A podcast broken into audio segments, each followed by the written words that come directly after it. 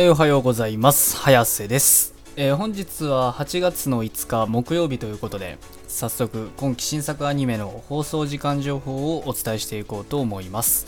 えーでは1つ目から参りたいと思います。サニーボーイ4話。こちら3曲放送予定がありまして東京 MX にて24時30分から KBS 京都にて24時30分からサンテレビにて25時からの放送予定となっております。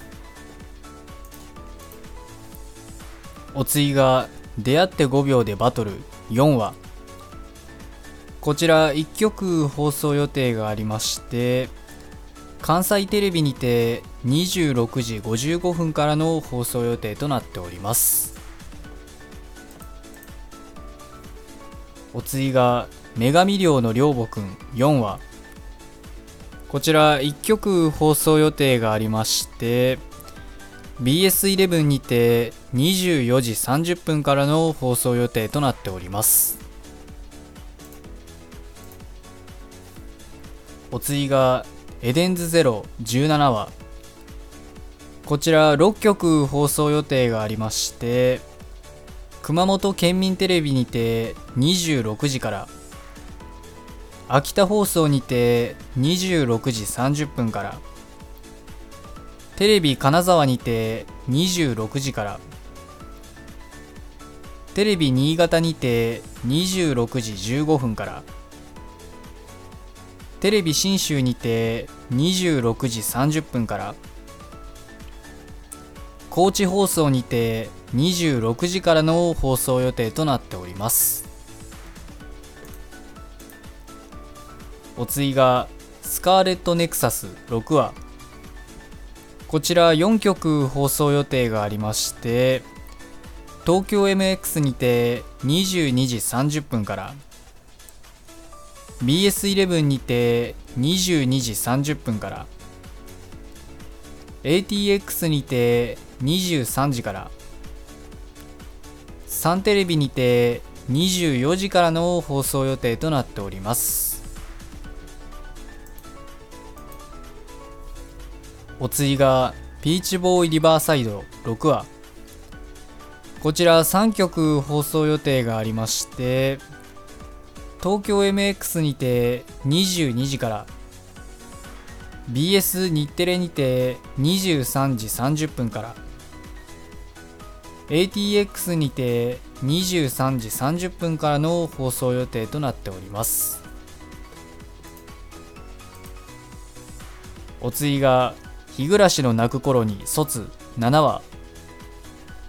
こちら3曲放送予定がありまして東京 MX にて23時30分から BS11 にて23時30分からサンテレビにて24時30分からの放送予定となっております。お次が「金玉にドッグ」28話。こちら1曲放送予定がありまして朝日放送テレビにて26時35分からの放送予定となっております。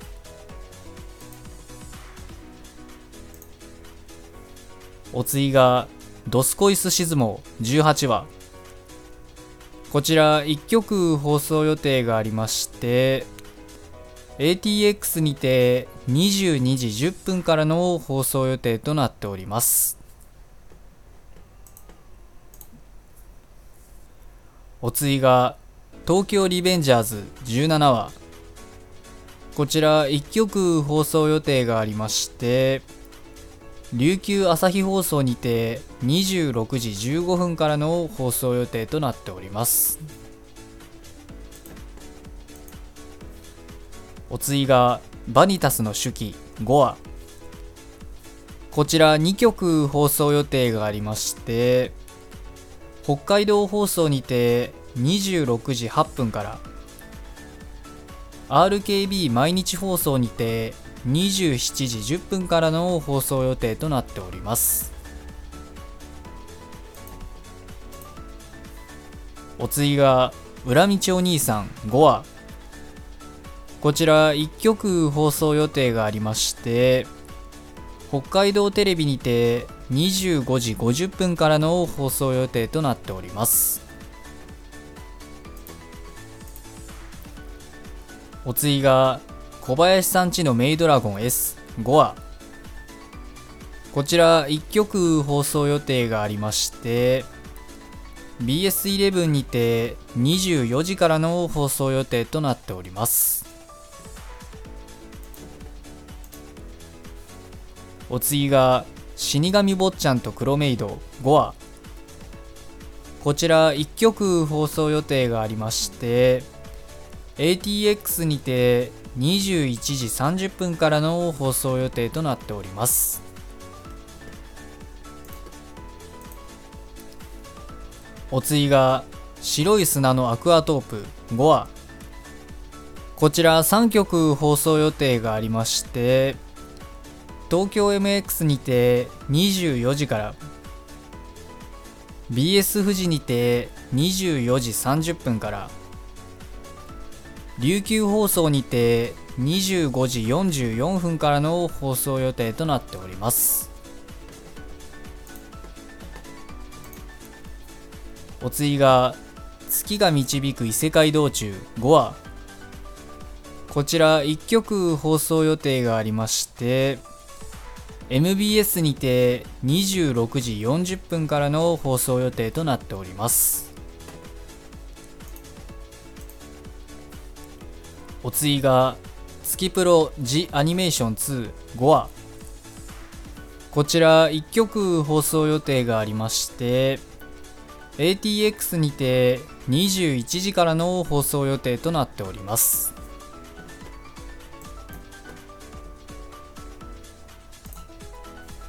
お次が僕たちのリメイク3話。こちら1曲放送予定がありまして新潟テレビ21にて26時15分からの放送予定となっております。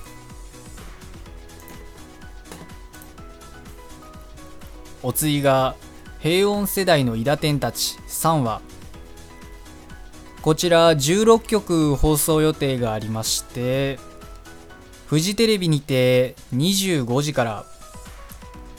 岩手めんこいテレビにて25時からさくらんぼテレビにて25時から福島テレビにて25時から佐賀テレビにて25時からテレビ愛媛にて25時10分から秋田テレビにて25時25分からテレビ静岡にて25時35分から鹿児島テレビにて25時30分から新潟総合テレビにて25時50分からテレビ熊本にて25時50分から仙台放送にて26時から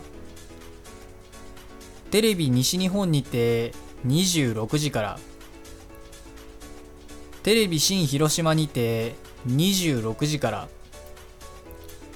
東海テレビにて26時12分から。関西テレビにて26時25分からの放送予定となっております。お次が D サイドトロイメライジアニメーション4話。こちら2曲放送予定がありまして東日本放送にて25時31分から新潟テレビ21にて25時45分からの放送予定となっております。えー、今日の作品はこれで以上なんですけど、えー、今日の中で見てるので言えば、あれですかね、白い砂のアクアトープということでね、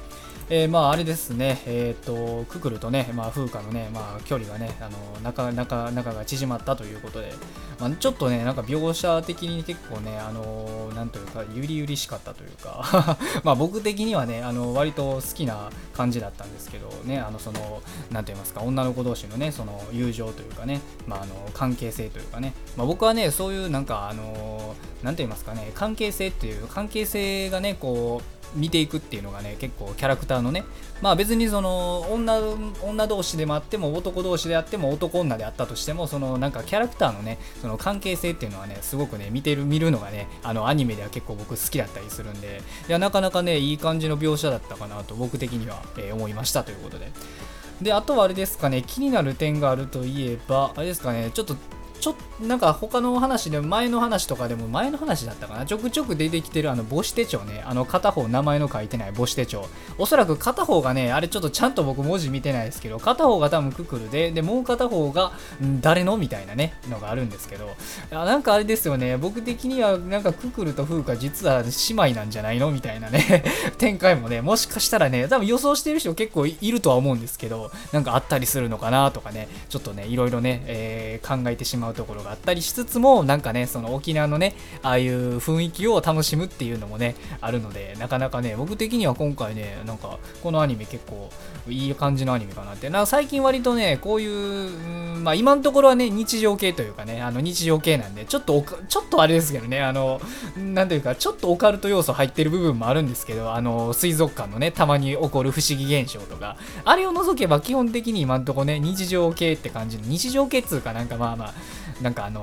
なんて言いますか、ノンフィクション系って感じ、ノンフィクション？なんつったんやろな。あの、なんか、まあ、とりあえず、あの、オカルト系ではない、日常系みたいなね、感じの作品なんで、今のところは。まあ、割と久々にね、こういう系の作品をね、見てるなって感じなんで、まあ、なかなか面白いですかね。で、最後はね、あの、次回のサブタイトルにもある通り、母の来訪ということで、まあ、母が来るということ、来たということなんで、風花のね、母が来たということなので、えー、まあ、そういうね、なんか、帽子手帳の、あのー、あれとかも、ちょっとなんか、うん、分かったりするのかなとか、えー、期待して見て、次回以降見ていきたいなと、え思っております。で、今日は木曜日ということで、えまたあれですね、